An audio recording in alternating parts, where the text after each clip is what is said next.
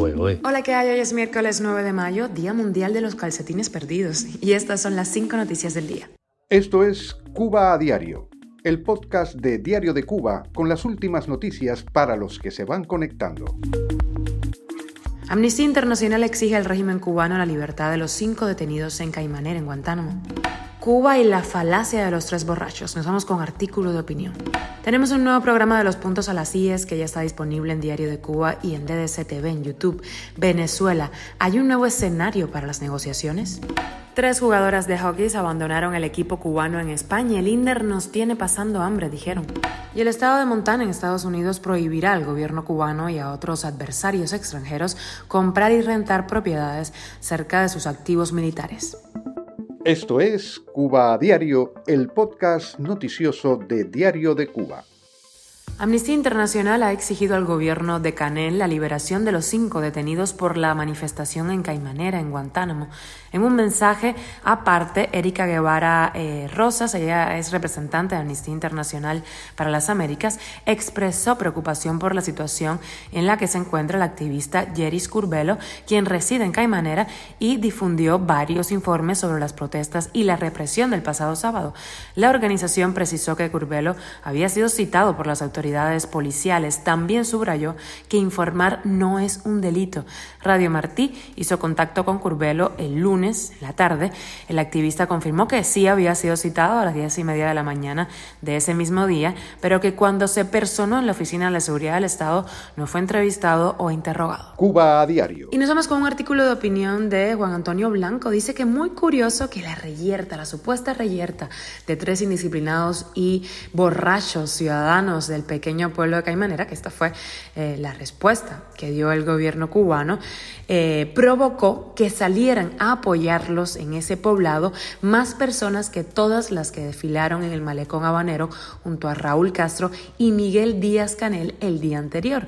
Hubo más cubanos en las calles de Caimanera que todos los emprendedores que dirigieron una lamentable carta 48 horas antes al presidente Biden pidiendo que Estados Unidos levantara las sanciones porque de ello supuestamente dependía la felicidad y el progreso nacional. La citada indisciplina de tres borrachos también provocó que el gobierno tumbara los servicios de Internet y telefonía en casi todo el país y que en el lugar tan distante de Caimanera como la ciudad de Matanzas se desplegaran patrullas policiales y se orientara a los propietarios y administradores de bares y otros centros de entretenimiento cerrar las puertas y aconsejar a sus clientes marcharse directamente a casa. Y ya tenemos un nuevo programa de los puntos a las sillas de esa semana. Se trata de Venezuela. Hay un nuevo escenario para las negociaciones. ¿Qué significa para Venezuela la expulsión de Juan Guaidó de Colombia? ¿Ha sucumbido el presidente colombiano Petro a los pedidos de Nicolás Maduro? Lo analizamos con la experta en comunicación política Carmen Beatriz Fernández y el politólogo Piero Trepichone, ambos venezolanos. Aquí te ponemos un pedacito de lo que dijeron. Este esfuerzo que está llevando a cabo eh, el presidente de Colombia, Gustavo Petro, que, digamos, más allá de cualquier trasfondo político, ideológico, me parece que está anclado más a un tema de complementariedad económica, vinculación histórica eh, y, de necesidad mutua como dos países eh, con una historia en común y con intereses en común afectados por, por el tema de la polarización ideológica desde hace algún tiempo para acá. Eh, no es un esfuerzo que pudiera rendir sus frutos inmediatamente por lo complejo de la situación y el cúmulo de actores involucrados, eh, eh, tanto internamente, binacionalmente, hablando de Colombia y Venezuela en particular, sino también geopolíticamente, globalmente. Lo que Petro ha, puesto sobre, sobre la mesa eh, y, sobre el espacio de negociación es la necesidad de que se establezcan dos canales, digamos. O sea, no es simplemente que eh, Maduro y que el gobierno de Venezuela vuelva a ese sistema interamericano de naciones, sino que vuelva a través de eh, un simultáneamente se opere una redemocratización de la sociedad, una, nueva conquista o una, una conquista de, de, algunos espacios democráticos que, que, se han ido perdiendo. Cuba a diario. Y tres jugadoras de hockey cubanas abandonaron el equipo de la isla que se había concentrado en Barcelona, en España, informó ayer lunes en Facebook el periodista deportivo Francis Romero. Yadira, Milclin, Marianela López y Dailín Suárez Pérez abandonaron la concentración en Barcelona, dijo Romero mientras detallaba que el equipo se encuentra de gira por Europa como preparación para los Juegos Centroamericanos de San Salvador en 2023. Una de las atletas mostró imágenes de los zapatos rotos y desiguales que utilizaban para entrenar y de cómo cocinaban con leña en Cuba. Más de 75 atletas cubanos de más de 10 deportes han abandonado delegaciones oficiales entre el año 2022 y 2023. El número continuará en ascenso.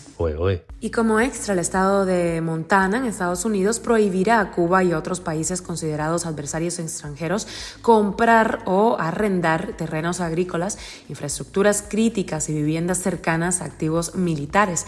El gobierno, empresas y particulares de Cuba no podrán tener entonces terrenos cercanos a activos militares en ese estado. El gobernador republicano de, de Montana, Greg Gianforte, firmó el pasado jueves este proyecto de ley que también incluye a China, Irán, Corea del Norte, Rusia o Venezuela, países que el gobierno de Estados Unidos considera adversarios extranjeros. Más de 20 estados aplican algún tipo de restricción a la propiedad de tierras por parte de gobiernos, empresas o particulares extranjeros. Este año, varios han estudiado la posibilidad de promulgar leyes después de que un globo espía chino sobrevolara el país en febrero. Esto es Cuba a Diario, el podcast noticioso de Diario de Cuba, dirigido por Wendy Lascano y producido por Raiza Fernández. Muchísimas gracias por informarte con nosotros. Recuerda que estamos contigo de lunes a viernes en Spotify, Apple Podcast y Google Podcast, Telegram y síguenos en redes sociales. Yo soy Wendy Lascano, que pases un feliz martes.